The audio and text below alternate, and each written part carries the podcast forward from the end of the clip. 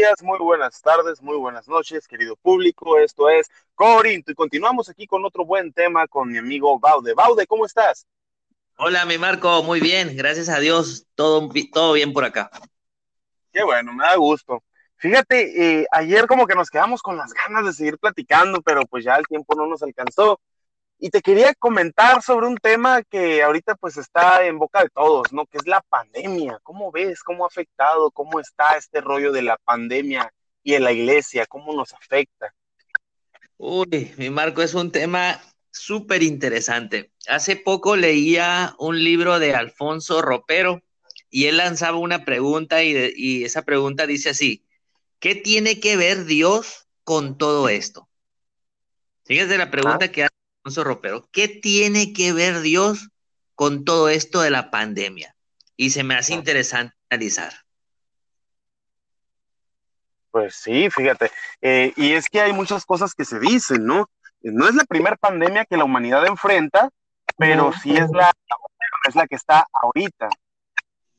Correcto, correcto. Ayer le preguntaba a un joven y le decía, a ver, Dios mandó la pandemia, le decía a este joven. Dios mandó la pandemia. Y él inmediatamente me decía, no. Entonces le digo, eso me lleva a otra pregunta. ¿Y dónde está Dios en medio de la pandemia?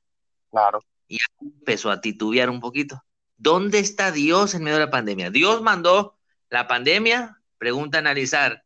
Y dos, mm, y si decimos que no, entonces, ¿dónde está Dios en este, en este tiempo? Eh, hoy, viendo, tenemos casi un año casi un año con pandemia.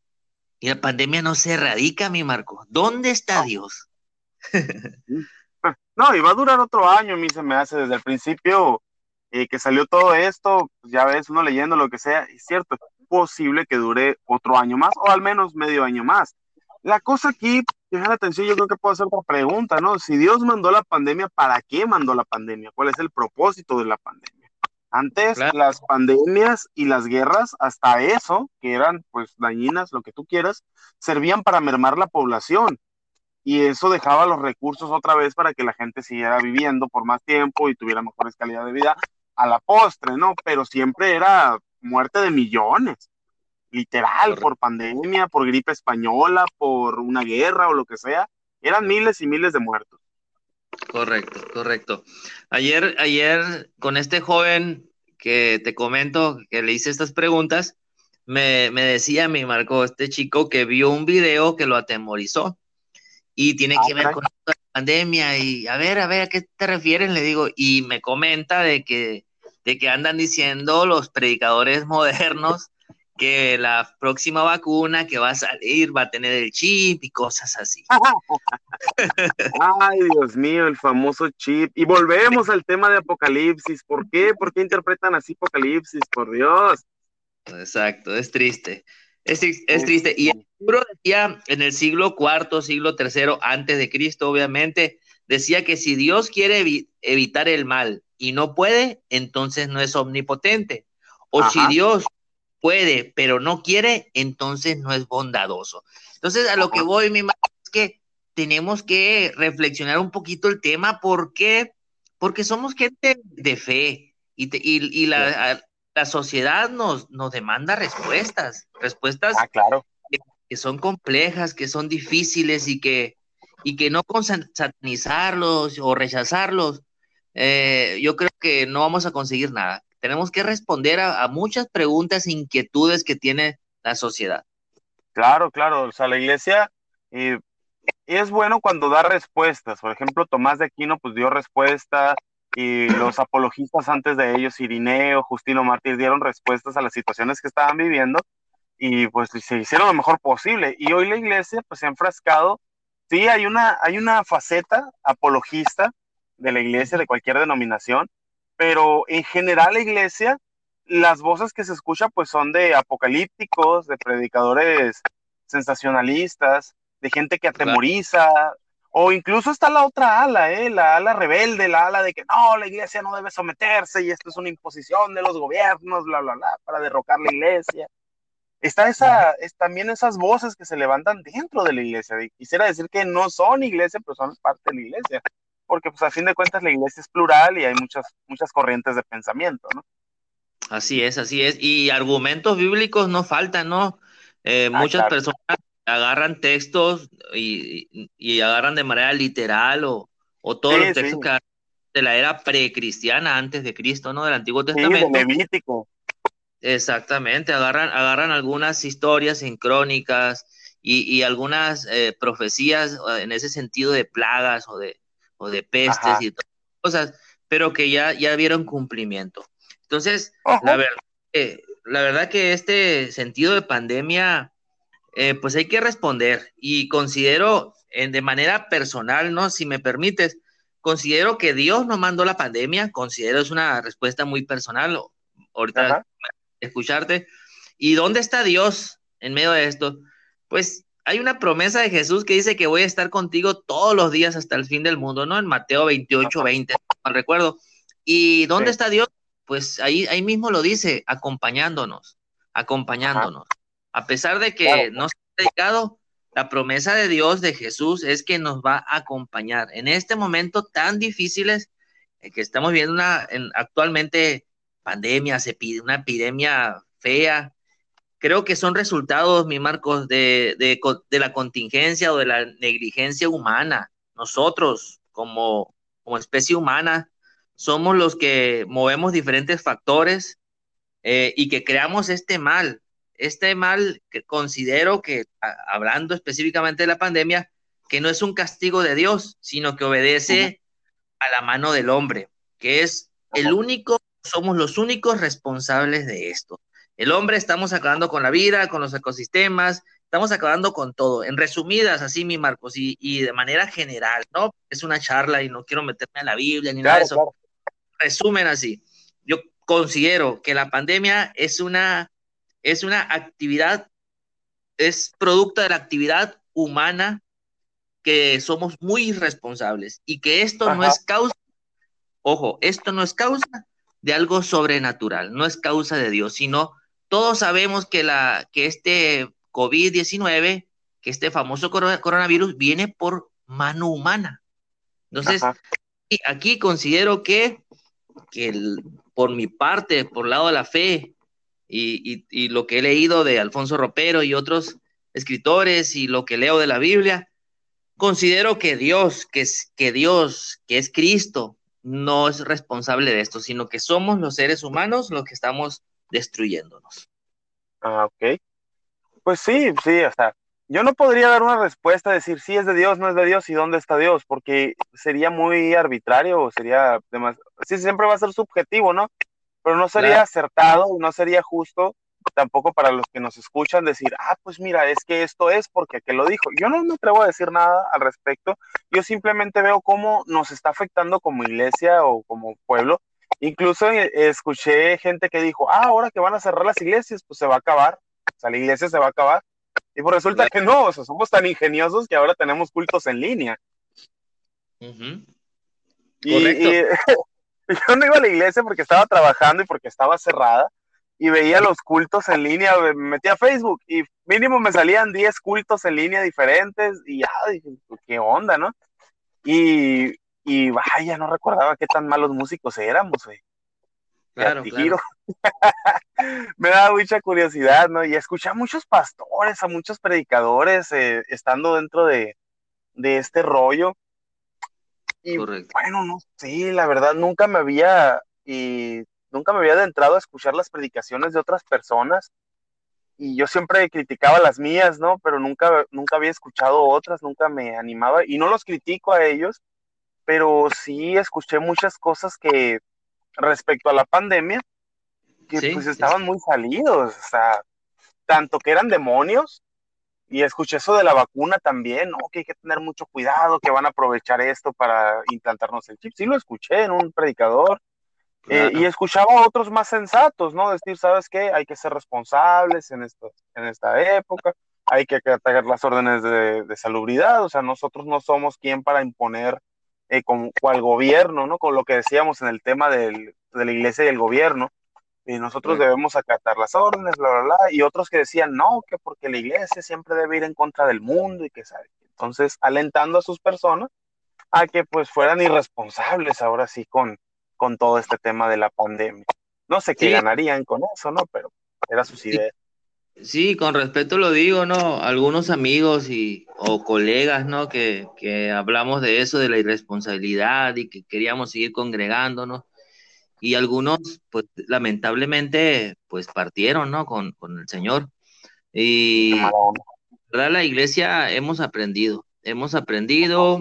Yo me atrevo a, dar una respuesta y lo que he dicho, ¿no? Que considero que no es una causa sobrenatural o divina, sino que es irresponsabilidad humana. Este asunto, específicamente hablando de la pandemia actual, ¿no? Pues, obviamente que está probado, ¿no? De que viene de fulanito animal, que viene este virus y cosas así. Entonces, claro, sí, de hecho, el, el virus, el, los coronavirus han existido desde hace mucho, se estudian desde los 70 y este, yo sí leí información, bueno, yo, yo estudié biotecnología, no sé si sabías, Baude, estudié biotecnología, no terminé, hay que decirlo, no terminé, pero tengo esos conocimientos de bioquímica y todo este rollo de genética que sí me quedaron grabados y cuando recién salió este rollo, pues yo dije, a ver, si es de laboratorio, si es de murciélago, ¿qué onda? Bueno, me metí, bajé algunos artículos de gente que analiza este rollo, o sea, artículos reales, científicos, académicos, no sensacionalistas. Y pues sí, o sea, el, lo que es la bacteria, su proceso y todo, digo, el virus, perdón, su proceso, su composición y todo, pues en efecto está más cercano al coronavirus que portan los murciélagos. No se parece ni al del puerco ni al de otros animales, porque hay otros animales que portan diferentes cepas de, coronavirus. Entonces, y me cuesta mucho decir, ah, es una modificación genética de laboratorio. Yo creo que la gente no sabe cómo funcionan las, las modificaciones de laboratorio. Cree que lo agarran y lo configuran como hacer un, un rompecabezas, ¿no? Y armarlo porque así lo ven en la tele, así en la tele sale cuando agarran el, por ejemplo, el genoma, ¿no? Y, ay, pues le agarro, le quito, le cambio y ¡pum! ¡Ah! Funcionó. Eh, no funciona así en la realidad, es más complejo, muy difícil y no tenemos una tecnología como esa para hacerlo en un laboratorio, nomás que la gente pues se aferra y a sus ideas de ciencia ficción y cree que realmente es posible, cuando es imposible hacer un virus en un laboratorio de esa manera no se hacen así, no se puede hacer eso, no se puede modificar un virus como el coronavirus para hacerlo que de repente funcione en hombres de esa manera. Esto es por factores naturales, más que nada. Se tiene que forzar, se tiene que, tiene que haber una catalización, tiene que haber una mutación, tiene que haber un brinco de especie a especie. Entonces es más complejo y se da de manera natural y ha pasado con muchas, eh, muchos virus y con muchos microorganismos y sigue pasando y seguirá pasando en el futuro. Ya vamos a estar bien muertos cuando vuelva a pasar, te lo aseguro. Ok, entonces se da de manera natural, no de manera sobrenatural. Es bello escuchar eso que dice, ¿verdad? Es bello. Y en este en el sentido teológico, en sentido de fe, pues obviamente ese personaje que decimos seguir, que somos cristianos, que decimos, decimos seguir Cristo, pues este Cristo no pelea matando a las personas, o sea, él, viene a dar vida, viene a dar vida, viene a mostrar la bondad del lado misericordioso y compasivo de Dios, pues viene, viene a enseñarnos realmente cómo es Dios. Por eso desde, desde el punto de vista cristiano, de, ojo, eh, desde el punto de vista cristiano, no podemos decir que, que, Dios, manifestado en Cristo, en el amor de Cristo, eh, ha mandado estas, en mi punto de vista, ¿no? Muy, muy, muy eh, obviamente ahí muchos entran con la cuestión de la soberanía y se van con las con, con, con, algunos versos de crónicas y algunas historias que hayamos comentado del Antiguo Testamento, algunos textos sacados de contexto, unos textos claro. y empiezan y empezamos a decir un montón de barbaridad. Pero, pero esta, esta pandemia, considero, ¿no? Si me dejas volver a reiterar mi comentario, considero que es producto de la mano humana o, del proceso natural. malos manejos de la naturaleza y cosas así. Todo eso, todo eso, sí, más que un castigo divino, un juicio divino. Ahora, dentro de todo esto, obviamente Dios, Dios nos enseña algo como iglesia, algo, cada quien aprende algo, cada quien estamos aprendiendo a vivir de manera diferente, estamos aprendiendo muchas cosas dentro de la fe y dentro de la vida, de la vida cotidiana, etcétera. Dios nos enseña muchas cosas, y, pero pero así que Dios nos está azotando a todos. Creo que Dios, ¿por qué Dios nos sana? Me, preguntó una persona, ¿por qué Baude, en verdad? ¿Por qué Dios nos sana si cuántas iglesias no estamos orando para que se erradique el coronavirus? ¿Y por qué no pasa el mismo? Y le digo, mira, lo, más honesto que puedo decir es no sé, pero, pero si tengo que responder algo, le digo, si tengo que responder algo, me iría a que nosotros hemos cometido una acción y pues nosotros debemos de corregir esa acción. Creo que en ese sentido, por eso vemos a un Dios que, que no obró de manera sobrenatural, erradicando el, el, COVID de manera mágica o milagrosa, sino que Dios eh, nos da libertad y en esa libertad nosotros cometemos actos y, considero a manera personal, eh, sin tener ninguna base, sino pensamiento personal, considero que Dios en esa libertad eh, está, que hemos cometido errores, considero que el mismo Dios está, está dejándonos, ¿para qué? Para que nosotros corrijamos esos, esos errores que hemos hecho como, como, como género humano. Claro, claro, es una perspectiva y es válida. Este, vamos a ir terminando aquí. Yo quería abordar otro tema, pero yo creo que en otro, en nos vamos más adelante lo voy a comentar, que es sobre la iglesia, cómo se ha comportado dentro de esta pandemia, ¿no? Eh, Interesante. Este, te iba a decir, sí, cierto, eso es una perspectiva y entiendo la otra, ¿no? La de el Dios es soberano, entonces Él hace lo que quiere, dicen. Lógicamente, si Dios es soberano, eh, pues Él va a hacer en la pandemia lo que quiera. Bueno, yo creo que Dios es soberano también, pero hay, es más complejo que decirlo, ah, Dios es soberano y hace lo que quiere. En vez de decir, no sé cómo, cómo está trabajando Dios en esto. Y es que ese es el detalle, ¿no? O sea, es más sincero decir, no sé, y, y, es muy, a mí se me hace muy irrespetuoso con las personas decirles, ah, es que Dios es soberano, te aguantas. ¿Tú quién eres para altercar contra Dios, no? Eh, y, y, eso es tergiversando un poquito el comentario de Pablo en Romanos 9, que Pablo lo que está haciendo no es diciéndole, pues Dios hace lo que quiere y tú te aguantas, sino diciéndoles, Dios ya hizo esto. ¿Tú qué, vas a, hacer al respecto? Dios ya hizo, no es Dios está haciendo o Dios va a hacer y te lo estoy advirtiendo. Dios ya hizo esto. Entonces, tú te quieres poner a altercar contra Dios cuando Dios ya lo hizo, bueno, pues ahí está. No hay explicación para esto, no, de hecho Pablo en Romanos 9 no da una explicación, él simplemente dice, pues yo creo que esto pasó y concluye de esta manera. Pues al parecer a Dios le plateó incluir a los que no son de la circuncisión en la gracia. Aquellos que no buscaban la gracia, buscarla ahora.